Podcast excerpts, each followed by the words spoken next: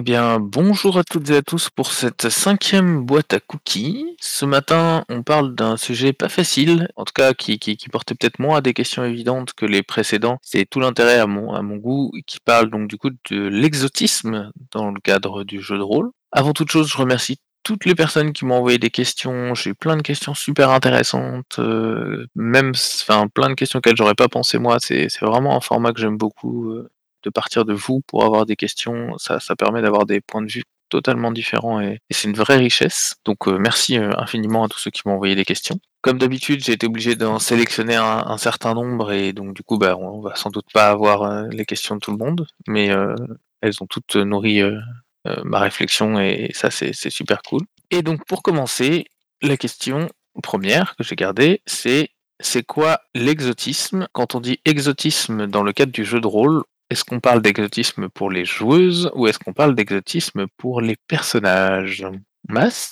Euh, c'est quoi l'exotisme pour euh, les, joueuses euh, ou pour les, personnages? Euh, Pour moi, l'exotisme, c'est quand on sort de, de, son monde à soi, quoi. Déjà, c'est par exemple euh, du médiéval, du médiéval fantastique, ça pourrait être de l'exotisme, même si euh, même si c'est des, univers qu'on connaît euh, nous très bien les, joueurs de jeux de rôle, ça reste quand même assez exotique par rapport à, nos à nos vies normales à nos vies de, de tous les jours. Et, voilà, donc pour moi, le, jeu de rôle en lui-même, c'est souvent de l'exo- de l'exotisme, euh, donc euh, que ce soit dans des, dans des différents univers. Ensuite, euh, donc ça c'est plutôt pour la partie justement joueuse où où on recherche en fait, en fin de compte, avec euh, à s'évader avec le, jeu de rôle, à aller voir d'autres univers et donc à toucher à l'exotisme.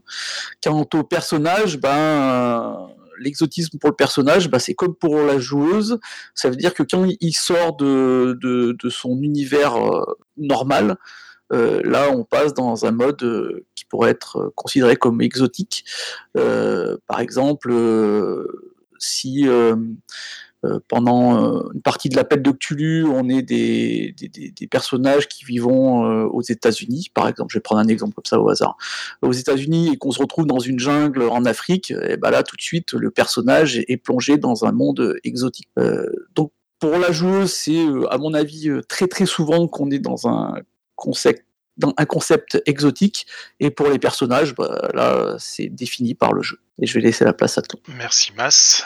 Alors, euh, je, dirais que pour moi, c'est exotique euh, plus pour le joueur que pour le personnage en fait.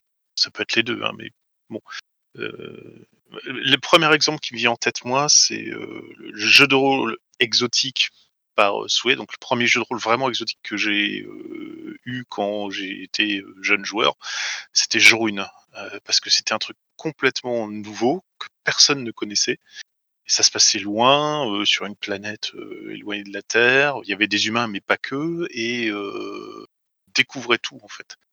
Même si nos personnages avaient des connaissances, ils connaissaient pas tout. Ils étaient dans leur bled tranquille et euh, ils partaient de par le monde, pas contraints et forcés, mais un peu par la force des choses. Donc, on, on, évolué dans quelque chose qu'on ne connaissait pas et donc, bah, on apprenait, on regardait, on découvrait quoi. Et euh, c'était très, on dire ça, c'était très plaisant de, découvrir des choses en fait, d'avoir des descriptions de choses qu'on n'avait jamais vues, d'éléments qu'on ne connaissait pas du tout, même si on pouvait se rapprocher de certaines choses sur Terre, c'était pas exactement ça. Donc c'était bien, c'était des paysans en fait, et ça pouvait être très intéressant d'un point de vue ludique et euh.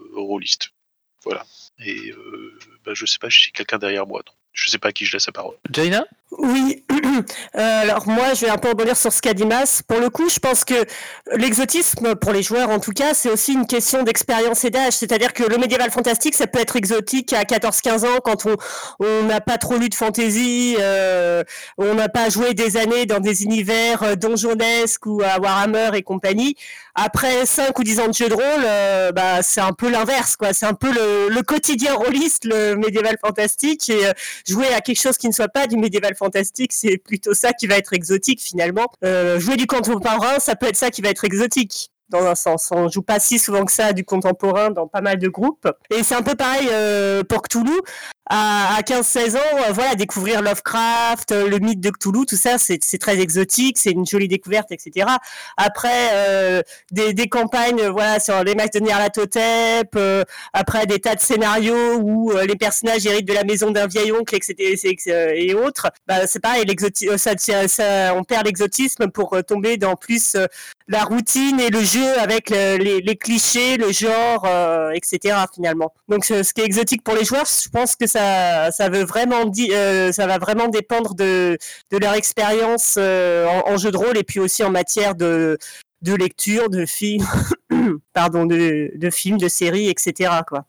Après, pour les personnages, ça peut être euh, très différent aussi. C'est-à-dire que dans Star Wars, quelqu'un qui va voyager, qui, arrive d'une planète extérieure, qui va voyager à, Coruscant, le, pour le personnage, ça sera exotique pour le joueur qui connaît Star Wars par cœur, euh, voilà, c'est pas exotique quoi. Ça ça dépend vraiment de la connaissance des joueurs, mais souvent, euh, ce qui va nous paraître exotique, je pense que ça touche plus euh, les joueurs que les personnages qui eux sont des aventuriers qui ont peut-être plus l'habitude en plus souvent du voyage ou des, découvertes que nous dans notre monde quotidien.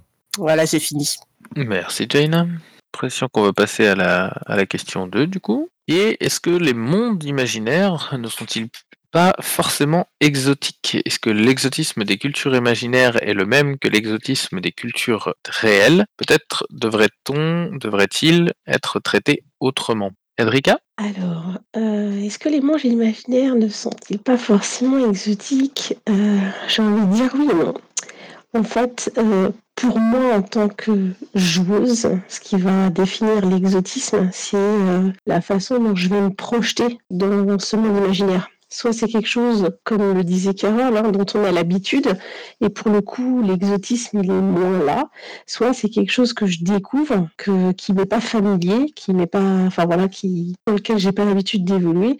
Et là, dans ce cas-là, oui, je vais trouver ça exotique. Donc, euh, pour moi, c'est vraiment euh, quelque chose où je vais avoir une découverte et où, euh, ou alors pour lequel je serai pas forcément familière dans, dans soit dans le concept, soit dans la du monde, soit dans l'appréhension des relations sociales à l'intérieur de, ce monde-là. Donc euh, voilà, pour moi en tant que joueuse, c'est ça. C'est ce qui me fait euh, définir euh, l'exotisme au sein des mondes imaginaires, la façon dont j'arrive à me projeter à l'intérieur. Et je laisse la parole à la bonne Bonjour, bonjour. Alors, effectivement, à partir du moment où on parle d'exotisme, on parle de quelque chose qui est différent, qui est d'étranger, qui est d'autre. Euh, et normalement, si on joue des aventures dans des mondes imaginaires, bah, c'est forcément différent de notre quotidien de joueur. Et si on parle de, ça, ben oui, fatalement, euh, dès le moment où on va être en train de, euh, d'explorer ce type, ce type d'univers, on va être dans, dans, dans de l'exotisme, entre guillemets. Mais pour moi, est-ce que c'est vraiment de ça qu'on parle Je veux dire, il y a quand même dans le, médium jeu de rôle toute une série de d'éléments qui sont qui sont j'ai envie de dire euh, très très communs très bateaux euh, des, mondes imaginaires avec euh, des nains et des elfes qui se détestent des méchants orques et des méchants gobelins c'est c'est c'est extrêmement commun on va dire dans le monde dans, dans les mondes imaginaires qu'on explore.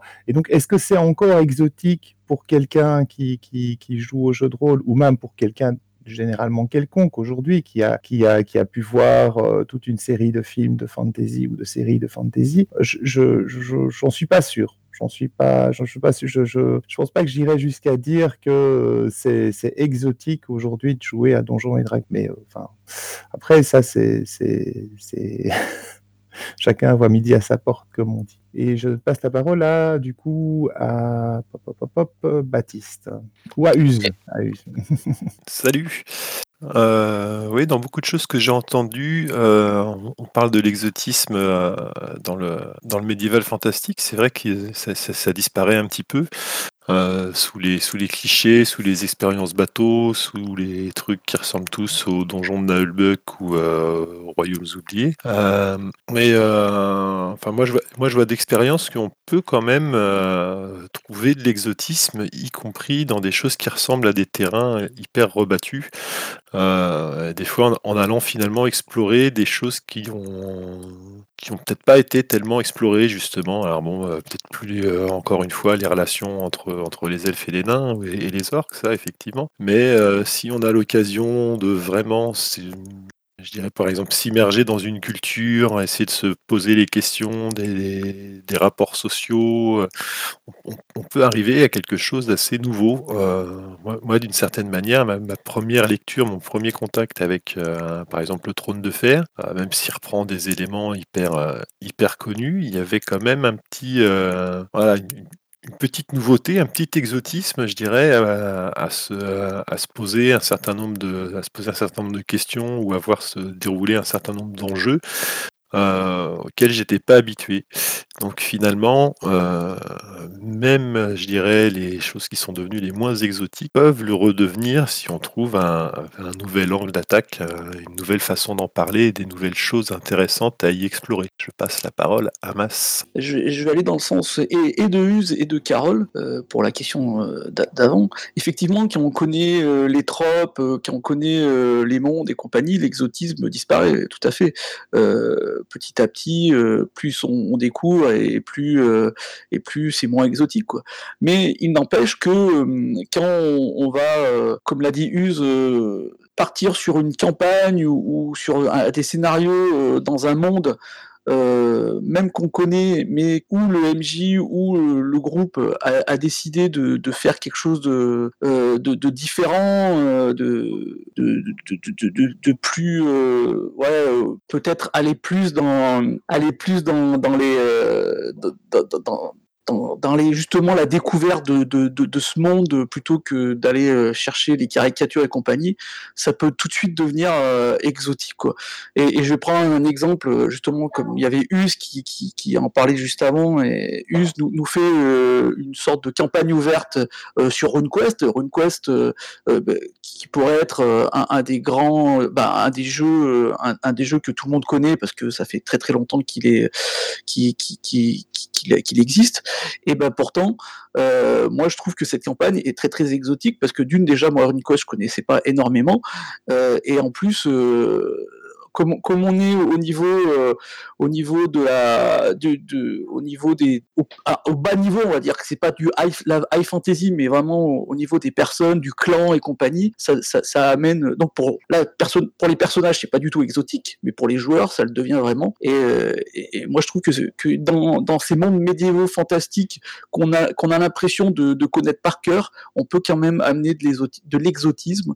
Euh, et tant que ça reste de l'imaginaire, de l'étrange et compagnie ça, en devient de l'exotisme. Je laisse la parole à Virginie. Oui, bonjour. Euh, moi, je pense que j'ai le sentiment qu'en jeu de rôle, les mondes imaginaires s'appuient souvent sur, euh, sur des cultures réelles. Ils utilisent un peu comme base et ils essayent d'explorer euh, d'autres pistes. Après, il y a souvent un équilibre qui, qui se fait pour pas perdre complètement non plus les joueurs. C'est-à-dire que si on propose quelque chose de trop étrange, de trop alien, les joueurs n'ont pas les points de repère pour, pour interagir avec cet univers.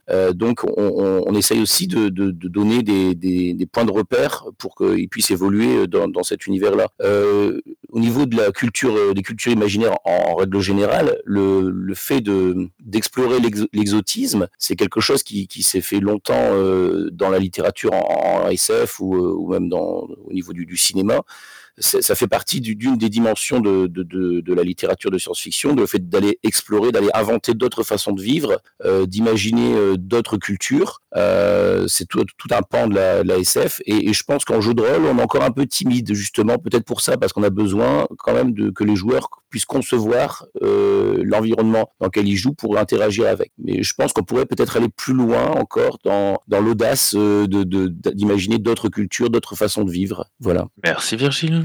Donc on va pouvoir passer à la question 3. Comment faire quand tout est exotique pour les joueuses et que c'est une part de l'intérêt alors que rien ne l'est pour les personnages et éventuellement vice-versa? La Moulin-Zello Oui, je crois que c'est effectivement euh, le, le problème de pas beaucoup de jeux de rôle, mais enfin d'un certain nombre de jeux de rôle où il n'y a pas... Euh, qui ne sont pas donc attachés nécessairement à des œuvres littéraires ou cinématographiques, et donc où il n'y a pas nécessairement, enfin où il, peut être difficile de, partager l'univers de jeu euh, avec, euh, avec les joueurs qui, eux, par hypothèse, n'ont pas, n'ont pas nécessairement lu le, livre de base, etc. Euh, et au, niveau de la, créativité, les, auteurs de jeux de rôle ont, fait vraiment des choses très pour, pour, le coup très bizarres, très étranges, très, euh, très différentes et, euh, et, sans nécessairement donner les, les outils euh, qui permettent aux... Carole dit des noms, des noms. Bah, Mechanical Dream, par exemple, euh, ça fait partie des, des titres euh, qui, qui, euh, qui, me semblent assez compliqués à, à transmettre au niveau, au niveau de l'univers. Il y a le Invisible Sun de Monte Cook. Enfin bon, voilà, c'est chaque c'est chaque fois difficile de de, transmettre, de faire passer euh, ce type d'univers. Eclipse Phase aussi, qui est vraiment pour le coup très, très étrange, qui, est qui se passe dans un futur très, très éloigné et avec des concepts de civilisation qui sont tout à fait différents de, ce qu'on a euh, aujourd'hui. Et euh, ouais, transhumanisme, donc c'est un jeu transhumaniste, effectivement.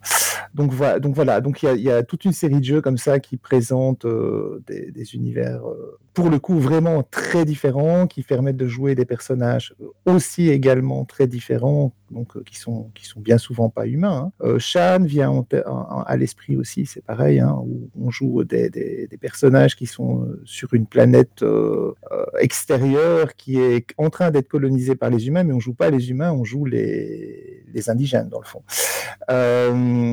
et du coup, avec il y a Animonde, oui, propose Animonde. Animonde est très particulier aussi parce qu'effectivement tout tout dans ce dans ce jeu est, différent. Euh, on n'utilise absolument rien comme, euh, comme outil manufacturé. C'est presque exclusivement des, des, êtres, euh, des êtres vivants avec qui on est en symbiose, plus ou moins. Donc voilà, donc tout ça, c'est des, des, univers qui sont assez denses en général, qui, qui, qui présentent des, des, caractéristiques très complexes, des interactions très complexes, et c'est parfois difficile pour les joueurs et les maîtres de jeu d'arriver à, finalement se rencontrer sur, euh, sur euh, qu'est-ce qu'on joue, à quoi on joue, comment, comment on le joue, sans, sans trop se tromper. Quoi. Euh, dans, les autres titres, il y a Néphilim aussi. Hein. Néphilim, je veux dire, j'y ai, ai, joué pas mal, mais je, je, n'ai jamais vraiment pu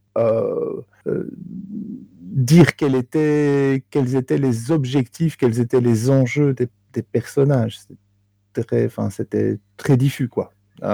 Donc, euh, c'est pas, pas, facile de se positionner dans ce type de jeu. Voilà. Et puis, euh, j'ai déjà trop parlé, donc j'ai passé la parole à Virgile. moi, d'un point de vue très pratique, hein, quand les, les, joueurs sont plongés dans un univers qui leur est complètement exotique, alors que pour leur personnage, c'est censé être leur quotidien, je, pense qu'il est nécessaire de le, découvrir petit à petit, cet univers, et puis de, fournir pas mal d'aides de jeu aussi en amont et pendant la partie pour, pour que les, les, les joueurs aient les repères pour, pour comprendre et interagir avec l'univers dans lequel ils sont plongés. Après, il faut pas se ce, ce type d'univers qui est très exotique, ça, demande du temps, ça demande plusieurs parties, ça demande une, que ça infuse un petit peu dans, dans le jeu des joueurs pour qu'ils puissent euh, trouver leur marque et, et, euh, et arrêter d'y voir euh, de l'exotisme et qu'ils puissent comprendre comment fonctionne ce, cet univers. À l'inverse, je trouve que c'est plus facile quand on a joué des personnages dans un cadre exotique alors que ça ne l'est pas pour les, les joueurs parce que on, le joueur peut jouer avec avec ce qu'il sait, euh, il peut jouer l'émerveillement, il peut jouer la curiosité. Euh, souvent, euh, par exemple, les,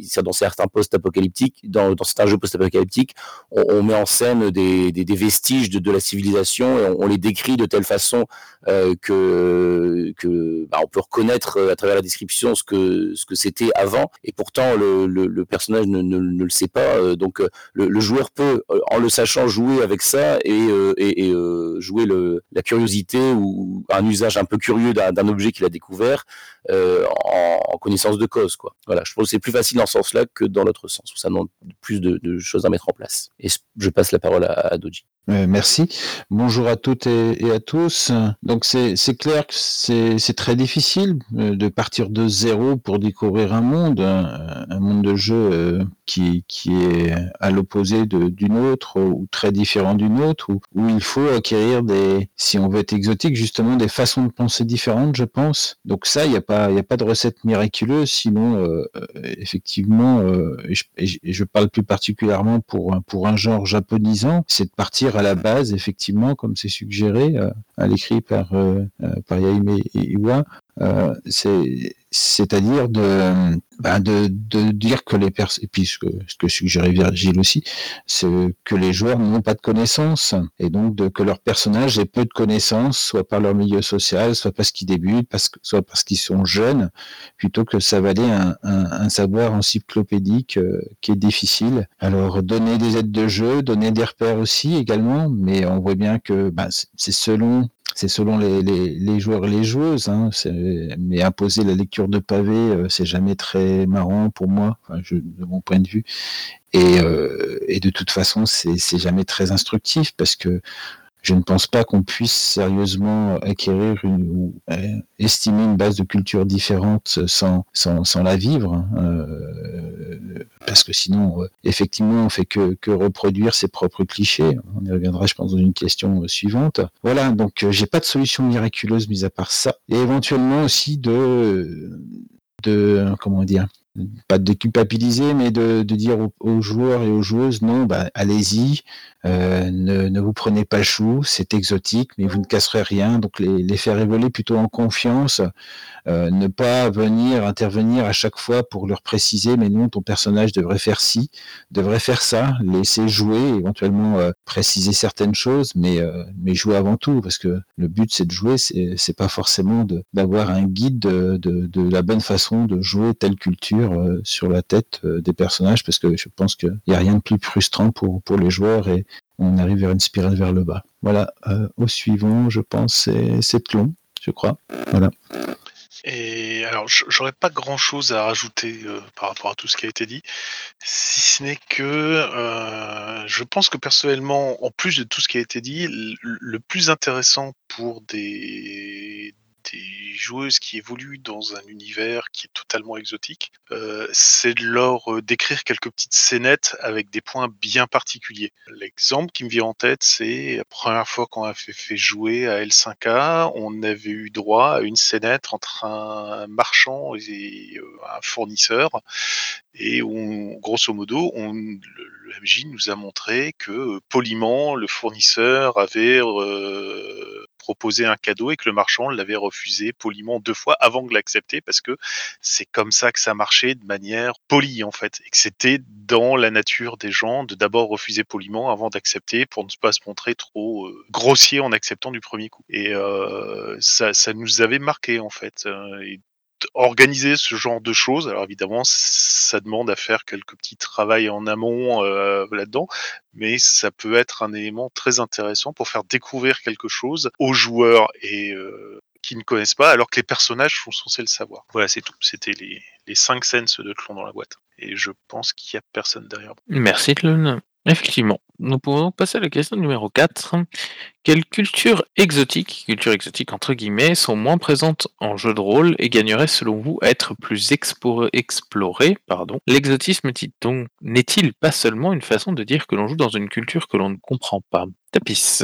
Euh, bah alors moi ça va être bizarre, mais euh, alors je vais peut-être éternuer, donc si jamais j'ai un blanc c'est pour moi. Euh, en fait, euh, moi, ce que je cherche d'exotique dans le jeu de rôle, la plupart du temps, c'est pas forcément des très bonnes idées euh, d'univers que j'aurais pas vu c'est peut-être quelque chose que j'aurais vu dans ma vie, mais qui n'est pas apparu en jeu de rôle ou que j'ai pas eu euh, d'occasion de jouer ça. Donc euh, c'est des choses un peu euh, du quotidien. voilà, genre, je sais pas, moi, jouer, jouer quelqu'un qui va poster une lettre, tu vois, ce genre de choses. parce que c'est sincèrement des trucs que je ne vois pas très souvent dans le jeu de rôle, et donc ça me provoque un fort sentiment de, de d'exotisme en fait, d'avoir quelque chose euh, d'inattendu. Donc euh, sur les cultures euh, exotiques moins présentes en jeu de rôle, voilà, c'est ce genre de truc. Moi, les, jeux que me donnent le plus envie de jouer, c'est des jeux où je me pose la question, mais comment est-ce qu'on va faire pour jouer ça? Voilà, il y, y, a des jeux qui sont sortis récemment où, par exemple, pour moi, c'est hyper exotique. C'est deux étés de de, de com. En fait, on joue en France euh, dans les années 80 ou un truc du genre. Voilà, c'est, on pourrait se dire, bah, c'est pas du tout exotique parce que c'est, euh, c'est, dans ma culture. Voilà, bon, j'ai pas vécu les années 80, mais vous m'avez compris. Bah, en fait, euh, ouais, mais c'est vachement rafraîchissant par rapport au, au paysage rôliste. Voilà. Merci Tapis. Jaina Oui, je vais rejoindre euh, Tapis où euh, effectivement euh, des fois l'exotisme est plus au coin de la rue que dans des, des, des mondes imaginaires ou des cultures particulièrement lointaines. Et euh, bon après il y a aussi des effets de mode, c'est-à-dire qu'il y a quelques années, les jeux où justement on jouait des ados et des enfants, c'était encore assez euh, inattendu euh, slash exotique dans ce sens-là. Aujourd'hui, avec Tales from the Loop, euh, Kids on Back, euh, Bubblegum Show, etc., c'est devenu un peu aussi à la mode et donc un, genre en soi est moins inattendu aussi. Après, voilà, c'est il y a toujours moyen d'explorer d'autres angles. Hein. voilà, as mentionné deux étés où on joue à deux époques différentes, ce qui est rare en jeu de rôle. Euh, et puis il y a, y a, des fois des choses qui finalement euh, qu'on connaît pas bien. On connaît des fois mieux à travers la fiction d'autres cultures que sa propre culture. Euh, en ce moment, on fait une, une campagne, euh, une campagne de Cthulhu on joue euh, des gendarmes. Bah, c'est beaucoup plus exotique finalement que de jouer des agents du FBI pour nous, parce que euh, bah, on a vu des 50 séries avec des agents du FBI, euh, avec des flics américains, et alors que finalement jouer des gendarmes dans, dans l'arrière-pays bordelais, c'est beaucoup plus rare euh, en jeu de rôle. Après, évidemment, il y a aussi des cultures euh, euh, qui sont moins présentes, qui, qui peuvent être, par exemple, même si aujourd'hui, ces dernières années, il y a quelques efforts, mais les cultures peut-être sud-américaines, aztèques, mayas, etc., qui n'ont pas été tant explorées que ça. Il y a eu Teocali, il y a eu deux trois jeux de rôle, mais c'est pas non plus les cultures euh, tout ce qui est euh, Native Americans euh, aussi n'ont pas été très explorés en jeu de rôle, euh, alors que il y, en a d'autres, voilà, tout ce qui va vont avoir été bon. Je, on parle pas de, de, du Moyen Âge européen qui a été surexploité. Il y a eu la, culture arabe, un type un peu mille et une nuits, qui a été un peu exploitée. C'est un peu moins à la mode aujourd'hui, mais il y avait il y a eu des Capharnaüm. il me semble qu'il y a eu un jeu de rôle mille et une nuits. Mais euh, oui, il y a, où, euh, on peut penser aussi à la culture des aborigènes d'Australie qui, qui, qui pas été, à ma connaissance, vraiment exploitée encore en jeu de rôle. Mais après, peut-être que quelqu'un va me contredire. Mais oui, il y a, y a, encore des cultures euh, euh, qui sont exotiques, en tout cas pour nous, Européens. Euh, les cultures africaines, effectivement, ont été très peu exploitées en jeu de rôle. Euh, Uz le mentionne dans le, dans le chat. Donc il y, y, a encore des, des choses qu'on peut, qu'on peut qu'on peut voilà découvrir à travers de ces cultures mais des fois le, juste le quotidien euh, peut euh, parfois être ex euh, exotique aussi pour, pour les mondes imaginaires du jeu de rôle. Merci Jaina. Partir sur la question 5 qui, qui est en plus en termes d'expérience personnelle. Enfin, toute la boîte à cookies est comme ça, mais celle-là est un peu plus précise. Dans quelle mesure vos voyages dans des pays lointains ou moins lointains ont-ils déjà nourri vos parties? Beaucoup, un peu, pas du tout. À la folie Effeuillons la marguerite de l'expérience tous ensemble. Use Je voulais dire, je comprends que tout le monde reste un petit peu euh, silencieux face à ce, à ce, genre de questions, parce qu'en fait, c'est, je pense que c'est très difficile à, à quantifier. Là, je dirais que de manière générale, euh, nos, nos, nos expériences euh, personnelles euh, enrichissent ce que, ce que nous sommes. Donc forcément, c'est à partir de ça qu'on qu travaille quand on fait du jeu de rôle, que ce soit en tant que MJ ou en tant que joueur. Donc euh, forcément, on est, on, on, est enrichi par nos expériences. Et euh, je pense qu'après, faire la part de euh, faire la part de chaque chose qu'on a vécu pour, pour savoir exactement quelle influence ça peut avoir, c'est assez, assez difficile. Donc je comprends que cette question nous laisse sans voix, ou presque. Merci Virgile. Moi, je peu l'occasion de voyager dans des pays lointains, mais euh, ben, dans les, les, petits voyages que j'ai pu faire dans d'autres pays, euh, ce, que, ce que ça a surtout changé, c'est mon univers mental. C'est-à-dire comment, par exemple, euh, l'image que je me faisais d'un endroit, par exemple Londres, avant d'y aller, euh, a évolué après y être allé. Euh, donc ça, ça, ça, intervient forcément après dans les descriptions que je peux en faire quand je, je mène dans cet endroit-là. en termes de sensations, c'est-à-dire que avoir été avoir vraiment éprouvé ces sensations-là sur le terrain, on va dire, ça permet de, de, de les retranscrire, de, de, s'appuyer dessus pour pour les décrire. ben, qu'est-ce qu'on a senti comme odeur, qu'est-ce qu'on a qu'est-ce qu'on a entendu, qu'est-ce qu'on a vu. voilà, tout ça, ça, ça c'est ça qui, je pense, va venir nourrir un petit peu la partie. Mais c'est vrai que c'est quelque chose qui, qui est assez difficile, je trouve encore. Et, et, même des fois, c'est quelque chose qui va nourrir, euh, pas forcément directement, c'est-à-dire que euh, je, je, même dans un univers imaginaire, je vais peut-être m'appuyer sur quelque chose que j'ai euh, ressenti euh, en allant dans, dans, un endroit euh, pour, euh, pour décrire. Voilà. Merci Virgile. Eh bien, Carole, Jaina oui, ça va pas être très long. Moi, j'ai pas non plus tant voyagé que ça dans des pays intenses. J'ai surtout été en Europe, en Allemagne ou en Angleterre, euh, en Irlande. Mais effectivement, ne serait-ce qu'au niveau description euh, et pour sortir un peu des, des, des trois monuments clichés que qu'on qu voit à la télé, ça, ça, sert déjà à ça. Euh, et puis euh, connaître, si on connaît un petit peu les, les habitants, euh, la culture, ça, ça aide aussi. Je sais que euh, j'avais fait un voyage aux, États-Unis, un séjour linguistique quand j'avais 17 ans, alors que avant ça, bah, je connaissais de, de, du pays que les séries, notamment X-Files, dont j'étais très fan à l'époque. Bah, au niveau culturel, c'est voilà, ça, ça fait un petit, un petit choc, quoi. Et puis il y a aussi euh, les sensations qu'on qu connaît au niveau de la langue, c'est-à-dire que euh, quand, quand, on arrive et qu'on comprend pas la moitié de ce qui est dit à cause de l'accent ou parce qu'on parle pas bien la langue, voire pas du tout. J'ai fait une fois le premier voyage que j'ai fait à Londres, je faisais allemand LV1, je parlais trois mots d'anglais. Euh, on, peut se rappeler de ces sensations-là aussi euh, pour s'en servir dans le jeu de rôle quand les, personnages sont jetés dans un pays ou dans une région qu'ils connaissent pas du tout et qui peuvent du coup. Euh... Après, ça peut aussi donner des envies. Je sais que j'ai été plusieurs fois à Berlin. Je me dis que euh, ça peut être une ville qui peut être intéressante à exploiter. Euh, bon, alors je sais qu'il y a le jeu de rôle euh, carrément Berlin 18, mais ou même dans d'autres choses, il y a c'est un côté très alternatif à Berlin. Donc, des, je pense que dans des jeux comme Bois dormant ou autre, ça doit être une ville qui peut être sympa à exploiter aussi, quoi. Donc, ça peut être aussi dans l'autre sens, enfin, juste des, des inspirations, ça peut être des inspirations ou des expériences, des descriptions. Mais voilà, c'est que comme, comme, comme on le disait, c'est pas forcément facile à, à quantifier. Merci Jane. Cle nous dit que ce sont plus ses voyages musicaux qui l'inspirent pour ses parties. Eh bien, j'ai l'impression qu'on va pouvoir passer à la question 6, qui est est-ce que l'exotisme, c'est jouer avec ses clichés sur une autre culture? Est-ce que l'exotisme est parfois une caricature? Et à quel moment la caricature devient désagréable, voire offensante? Edrica Ça, c'est dur comme question, mais oui, un petit peu, forcément, je dirais.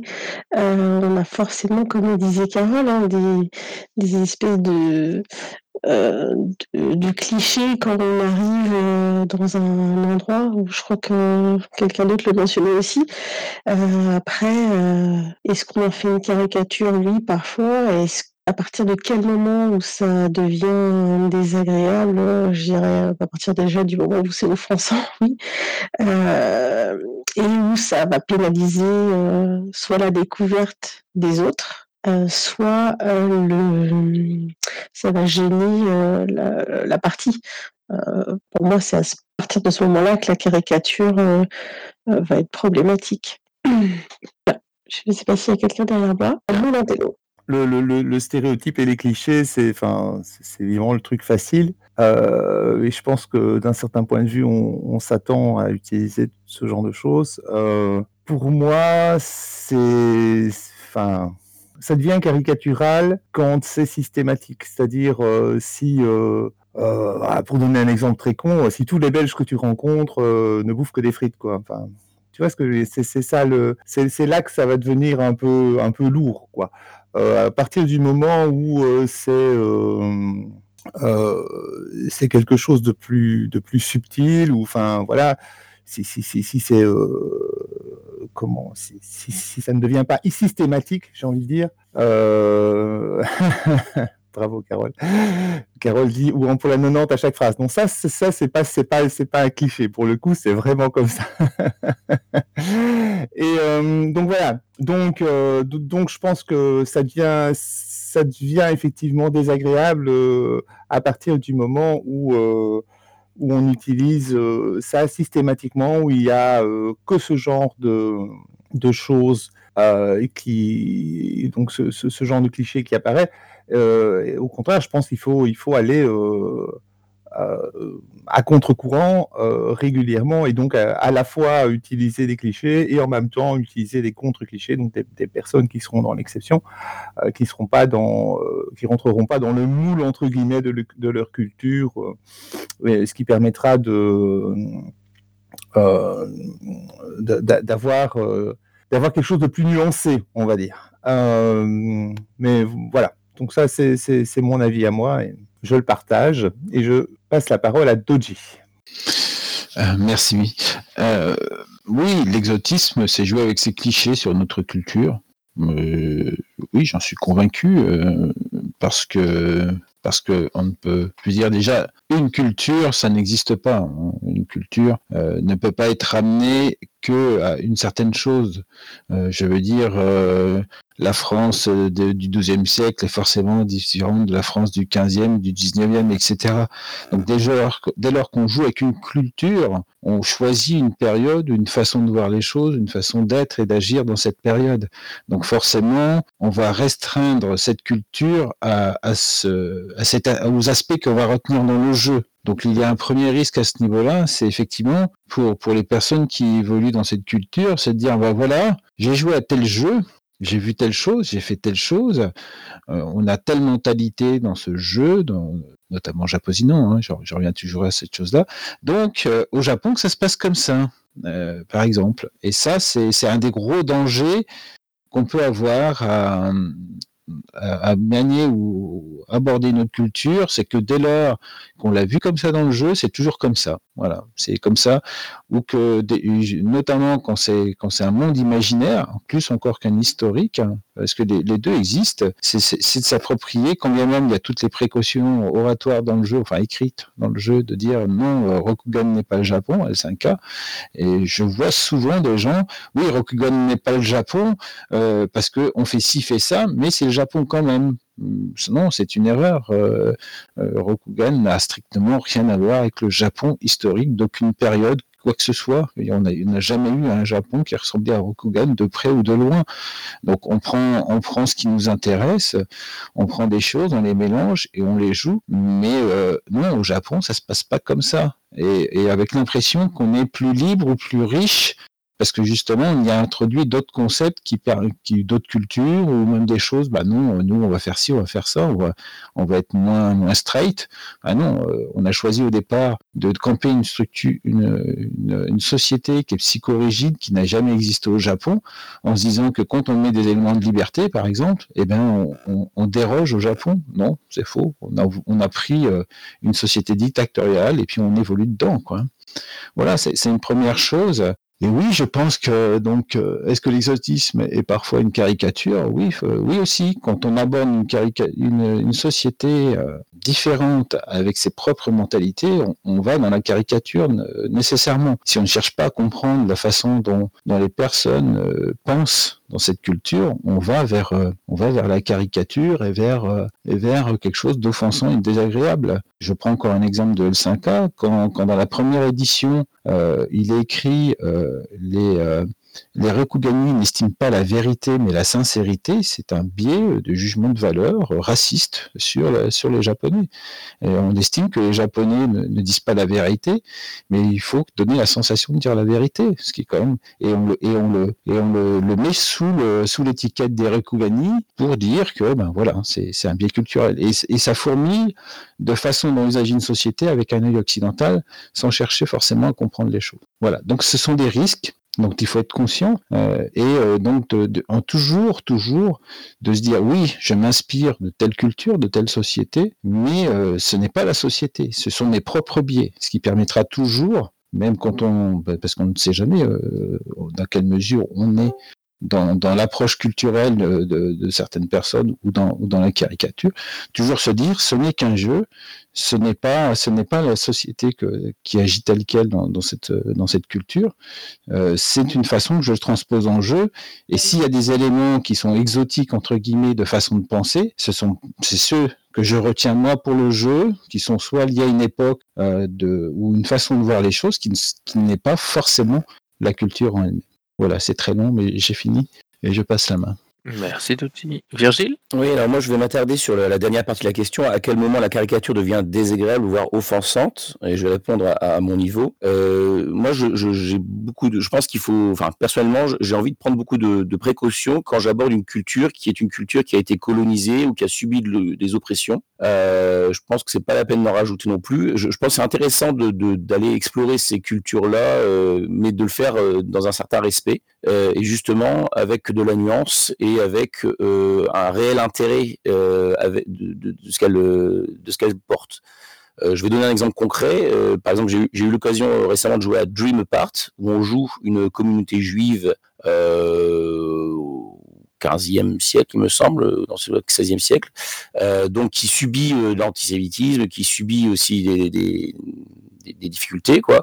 Et euh, le, le jeu donne le- des moyens, donne des pistes pour vraiment euh, s'intéresser à cette culture-là. Euh, moi, ça, jouer à ce jeu-là, ça m'a donné l'occasion de découvrir des choses sur la culture juive que je ne connaissais pas, euh, la Kabbale lourianique, par exemple. Voilà, c'est des choses que qui et donc je, je trouve qu'il faut vraiment euh, faire attention en tant que joueur quand on commence à aborder ce, type de, culture euh, qui, ont, été euh, malmenées euh, historiquement euh, parce que euh, je trouve que c'est on peut plus facilement euh, choquer ou euh, euh, comment dire euh, ou arriver dans des stéréotypes euh, malsains. Voilà, c'est ce que je ressens moi en tout cas. J'ai fini. Merci Virgile.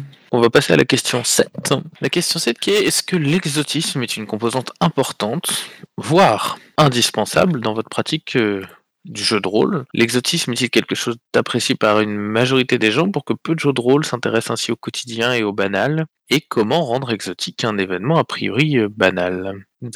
Euh, oui, oui, pour moi, c'est une composante euh, importante du jeu. Mais encore une fois, je vais encore revenir sur ma monomanie du Japon, mais euh, dès lors qu'on s'intéresse à, une culture, qu'on s'intéresse à, une période historique, parce que pour moi, ça a été abordé avant, assez peu, mais euh, je veux dire, quand, on joue dans la France euh, des guerres de religion, pour moi, c'est de l'exotisme total. Euh, donc, beaucoup plus qu'un mode de Medfan qui ont été évoqués, où finalement, où finalement, je veux dire, euh, elfes, nains, tout ça, enfin, je veux dire, on est sur de l'exotisme qui n'est plus, bon, je vais pas rebalayer par, parce qu'on a exploré le thème, mais parce qu'aussi, euh, ces cultures sont, sont brodées à partir de, de, quelque chose qui est, euh, qui est nos connaissances actuelles. Donc elles sont pas, elles sont pas, dès lors qu'on, on, on- on veut dire, quand on, quand ces gens agissent, les elfes, les nains, on comprend pourquoi et comment. Alors que souvent, quand on regarde les guerres de religion, où justement, bah, les- ce que font les, les Japonais à certaines époques, on n'y comprend rien. Pourquoi ils ont fait ça? Mais comment? Parce qu'on n'a pas les clés euh, pour comprendre, euh, euh, pour comprendre pour- pour- pourquoi et comment ils ont agi. Et je veux dire, pour moi, l'exotisme, c'est ça. C'est euh, au niveau d'un monde de jeu ou d'un personnage, c'est euh, avoir des, des clés de raisonnement ou de décision qui soient différents de ceux de moi, euh, de, du euh, homme binaire du, du 21e siècle. Quoi. Essayer d'a- d'avoir d'autres façons d'envisager les choses et que mon personnage euh, ne voit pas le monde comme moi je le vois. Donc voilà, ça c'est une une partie importante pour moi du jeu. Voilà, à mon niveau. Euh, je ne pense pas, donc euh, du coup, je suis un peu en porte-à-faux par rapport à, à- à la deuxième partie, de, enfin, la deuxième question. Euh, je trouve que effectivement, euh, parce qu'il qu'il pose une opposition quotidien, banale et, et exotique, pour moi, elle se pose pas. Je veux dire, on est sur des mondes qu'on connaît, qui sont familiers, euh, comme a été évoqué dans une autre question. Le- je veux dire, le monde, même s'il peut être complexe par son développement, a des clés de de fonctionnement que qu'on appréhende facilement parce que c'est trop difficile sinon d'y rentrer. Voilà. Euh, je ne traiterai pas la troisième question. Je peux déjà trop parler. Je passe la main à euh. Alors, pour moi, oui, c'est une part importante. Euh, par contre, je la limite pas juste au contexte euh, historique ou à l'environnement. Ça peut, donc je vais plus aller vers la deuxième partie de la question. Ça peut être quelque chose qui que j'ai envie d'apporter aux joueurs, que ce soit dans une rencontre, dans un format de jeu euh, euh, pas tout à fait identique euh, ou qui est pas familier pour eux.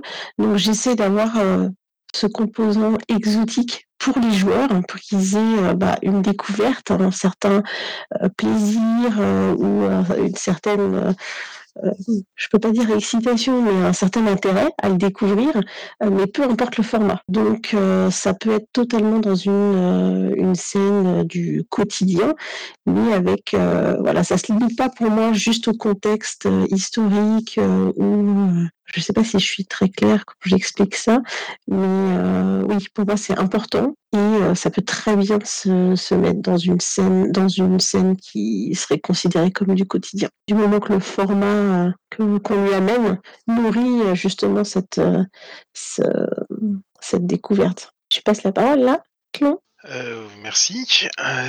c'est très important en fait, je pense, de l'exotisme parce que faire quelque chose qu'on connaît déjà totalement, je verrais pas trop l'intérêt en fait.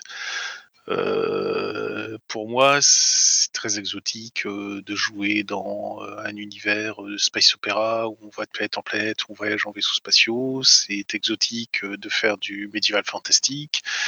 c'est exotique de faire des policiers à Los Angeles en 2030 avec une Californie sécessionniste. parce que justement, c'est pas le quotidien. même quand on prend un univers quotidien, c'est très intéressant d'être dans le quotidien, mais de rajouter un élément euh, exotique comme bah, les chats sont intelligents et dirigent le monde euh, en étant le pouvoir derrière le trône. Donc, il y a toujours quelque chose à ajouter pour que ça devienne exotique et parce que c'est exotique, c'est intéressant parce qu'on connaît pas. Ni tiens, on pourra avoir plein de possibilités qu'on n'a pas euh, dans la vie de tous les jours. Donc, oui, c'est c'est une composante a priori pour moi incontournable de n'importe quel rôliste.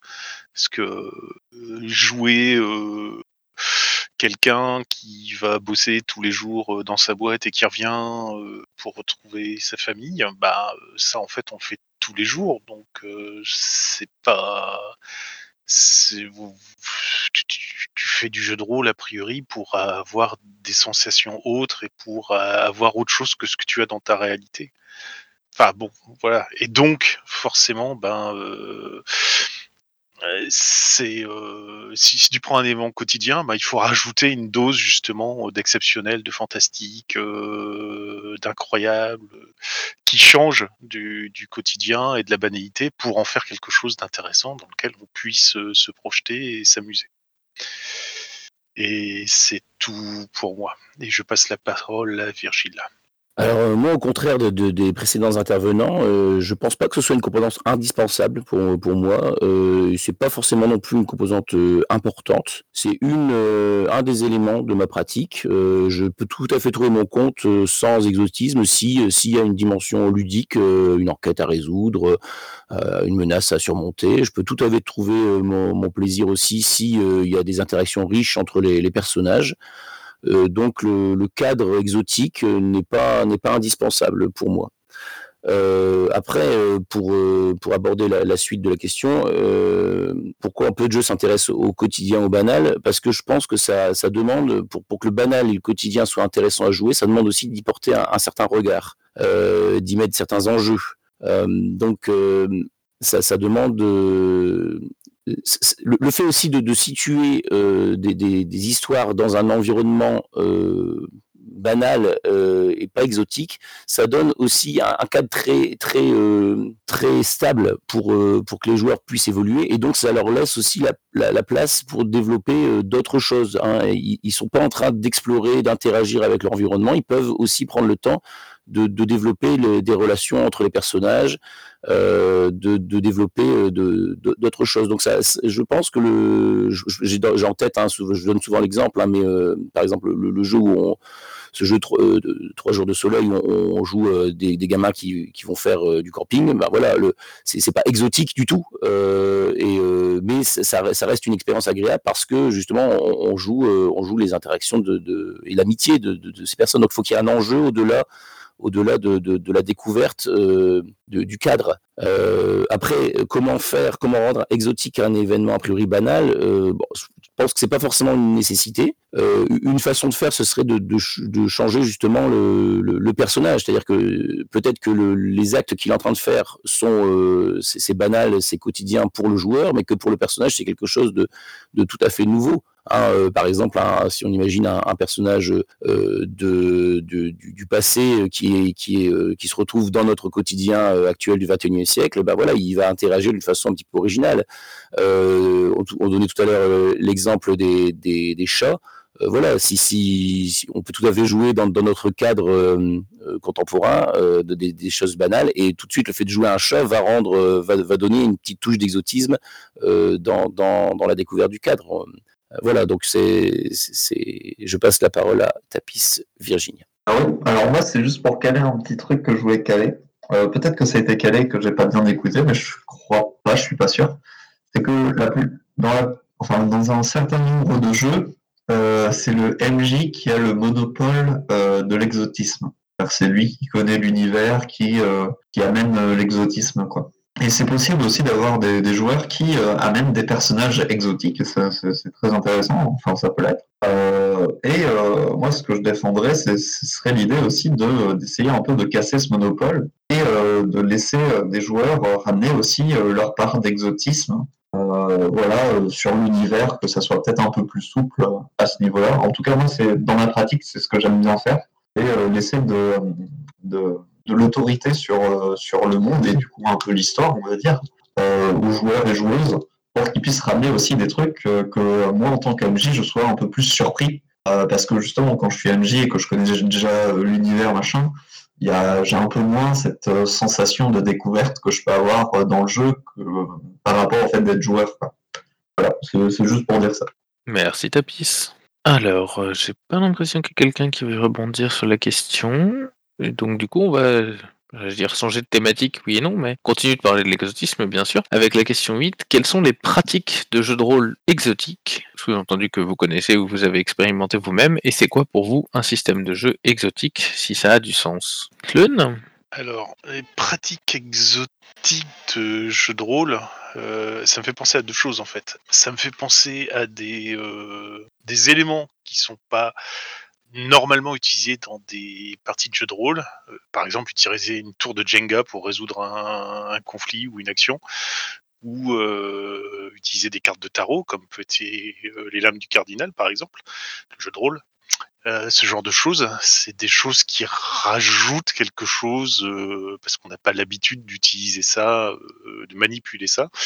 Ça peut être aussi l'espèce de vague de jeux de rôle euh, nordique qu'on a eu, euh, qui justement euh, flirte parce que c'est quasiment à la limite du jeu de rôle, avec la grande question philosophique, mais est-ce que c'en est vraiment ou pas Ou notamment un, si je me souviens bien, où euh, l'idée était d'être dans une tente, euh, genre canadienne, et de faire je sais plus quoi. Mais c'est ce genre de choses en fait. C'est quelque chose qui sort de l'ordinaire, quelque chose qui nous est inconnu dans notre pratique, et donc bah, on revient sur euh, l'inconnu, la découverte, l'exotisme, etc., etc. Mais c'est grosso modo ce à quoi ça me fait penser, et c'est ce genre de choses qui peut être intéressant et qui peut donner lieu à des découvertes très intéressantes en disant ah oui tiens j'avais pensé à, me mettre dans cette situation là pour faire un jeu de rôle ou à utiliser tel tel élément pour euh, les mécanismes de jeu d'un jeu de rôle. Et euh, c'est tout pour moi. Et je pense que j'ai personne à qui passer la parole pour l'instant. Il y a Virgile qui va prendre la parole dans une seconde, mais juste avant, on nous signale qu'il y a quelques... Enfin, c'est Bellefeuille qui nous dit que ce soir il teste Alice is Missing, qui est un jeu sans parler, donc assez exotique pour lui. Virgile. Euh, moi, je vais répondre au très premier degré à la question. Euh, J'aimais beaucoup le, des, une, des, articles qui, qui, étaient publiés dans, dans, la vieille version de Cassius qui parlaient de, du jeu de rôle dans les autres pays tel qu'il était pratiqué. Et je me souviens avoir été marqué à l'époque par euh, le fait qu'au Japon, euh, depuis très longtemps, il, y a une, grande culture sur les replays. Donc, c'est-à-dire, c'est les transcriptions de parties telles quelles. Euh, donc voilà, je trouve que c'est il y a des petits, euh, des petites euh, façons de, d'aborder le jeu de rôle qui peuvent être parfois très différentes d'un continent à l'autre. Et finalement, on, connaît assez mal encore tout ça. Et je trouve que c'est, ce serait intéressant de voir finalement quelles sont les différentes façons de, pratiquer le jeu de rôle. On l'a cité un petit peu avec les jeux nordiques. Euh, euh, voilà, je pense qu'il y, a encore une, richesse peut-être à découvrir dans les différentes façons de, pratiquer le jeu de rôle à travers le monde. Euh, on est très centré encore sur l'Europe, sur les États-Unis, et, voilà, c'est intéressant de voir comment chaque culture a pu s'approprier aussi ça. Merci Virgile. Alors moi je vais faire une référence à Mathieu B qui, euh, justement, et, qui adore justement se poser ce genre de questions et se renseigner sur les jeux de rôle exotiques comme tu viens de le dire, c'est-à-dire venant d'autres cultures et d'autres façons de voir les choses. Alors je sais qu'en ce moment à cause des soucis d'OVH pour l'instant ils sont cités un peu offline, mais euh, quand ça va revenir je vous encourage à, aller voir dessus. Euh, il y a plein de super références euh, qui sont disponibles là-bas. C'est Bellefeuille qui nous dit que découvrir 2D6 plus cool a été une rencontre exotique par l'approche cinématographique qu'il ne connaissait pas. 2D6 plus cool, c'est vraiment très bien. Mangez-en aussi. J'ai pas l'impression qu'il y ait quelqu'un qui veuille reprendre la parole en particulier. Du coup, je vais ouvrir un temps. Est-ce que, est-ce qu'il y a des questions qu'on n'aurait pas traitées? Est-ce qu'il y a des remarques sur l'exotisme que, que vous vouliez rajouter, qui vous seraient revenus entre temps à la mémoire? Ou, est-ce qu'on arrête là, la boîte à cookies numéro 5 Lune? En, petit résumé, euh, parce que ça a été dit, mais euh, dans, dans, la partie écrite, l'exotisme, c'est vraiment l'inconnu, la découverte. C'est quelque chose qui ne nous connaît pas et qui nous interpelle parce que, en tant qu'être humain, euh, même si l'inconnu fait peur, généralement l'inconnu fascine aussi parce qu'on ne sait pas trop ce que c'est et on aime bien découvrir mettre de l'exotisme dans du jeu de rôle, c'est un des moyens de donner une attention et d'attirer le joueur en disant bah, écoute, je te propose quelque chose que tu ne connais pas, mais qui pourrait devenir intéressant parce que tu pourras apprendre des choses. Et c'est, euh, je pense que l'exotisme, quelque part, ça fait forcément partie de l'ADN du jeu de rôle. Euh, parce que quand on va dans un univers euh, ludique et euh, imaginaire, ben, on découvre forcément quelque chose, une vision de l'auteur, des éléments auxquels on n'avait pas pensé, ce genre de choses, la pensée transhumaniste entre autres, ce, genre de choses. Donc c'est très lié pour moi au jeu de rôle l'exotisme. Voilà, c'était juste le, le, le résumé, la condensation de à peu près tout ce qui a pu se dire de cours de cette boîte à coups. C'est tout pour moi. Merci Tlun. Alors Bellefeuille, il y a une question générale que, que, que qui, qui, lui vient là maintenant, qui je trouve intéressante, c'est est-ce que jouer exotique, entre guillemets, est synonyme de sortir de sa zone de confort, ou pas du tout? Est-ce qu'il y a des gens qui sont, qui sont prêts, qui sont tentés à répondre à cette question, ou on la laisse en réflexion pour chacun? Tlun? Allez, je me sens en verve euh, sur cette boîte à cookies. Euh, je franchement, je dirais qu'à chaque fois qu'un rôliste essaye un nouveau jeu de rôle, il sort forcément de sa zone de confort. Parce que c'est un jeu qu'il connaît pas, donc c'est quelque chose sur lequel il va devoir euh, apprendre euh, peut-être des nouveaux mécanismes de jeu, peut-être, euh, certainement un, nouvel univers de jeu avec des règles induites ou vision qu'il ne connaît pas parce que l'auteur veut donner cette vision-là. Quelque part, un rôliste qui va vraiment découvrir un nouveau jeu de rôle, par définition, pour moi, sort de sa zone de confort. Maintenant, euh, c'est vrai aussi que une fois que on, est à l'aise, parce qu'on connaît euh, pas mal les ficelles, les tenants et les aboutissants de tel jeu de rôle, euh, au bout d'un moment, je pense que on préfère rester dans sa zone de confort plutôt qu'essayer autre chose. Mais je sais pas, après ça, dépend vraiment des, personnes en fait. Il y a des personnes qui veulent toujours essayer d'apprendre ou de découvrir d'autres choses. Il y en a d'autres qui préfèrent euh, un petit train-train euh, quotidien et peinard. Donc voilà, c'est. Mais à la question, c'est oui, euh, un jouet, euh, avoir un jeu, exotique, donc on ne connaît pas avec des inconnus et des découvertes, c'est forcément sortir un peu de sa zone de confort. Et c'est tout pour moi. Merci Tlun. Alors, j'ai pas l'impression qu'il y ait quelqu'un qui veuille euh, rebondir sur la question. Donc, euh, bah, j'ai l'impression qu'on va tranquillement clôturer euh, la cinquième boîte à cookies.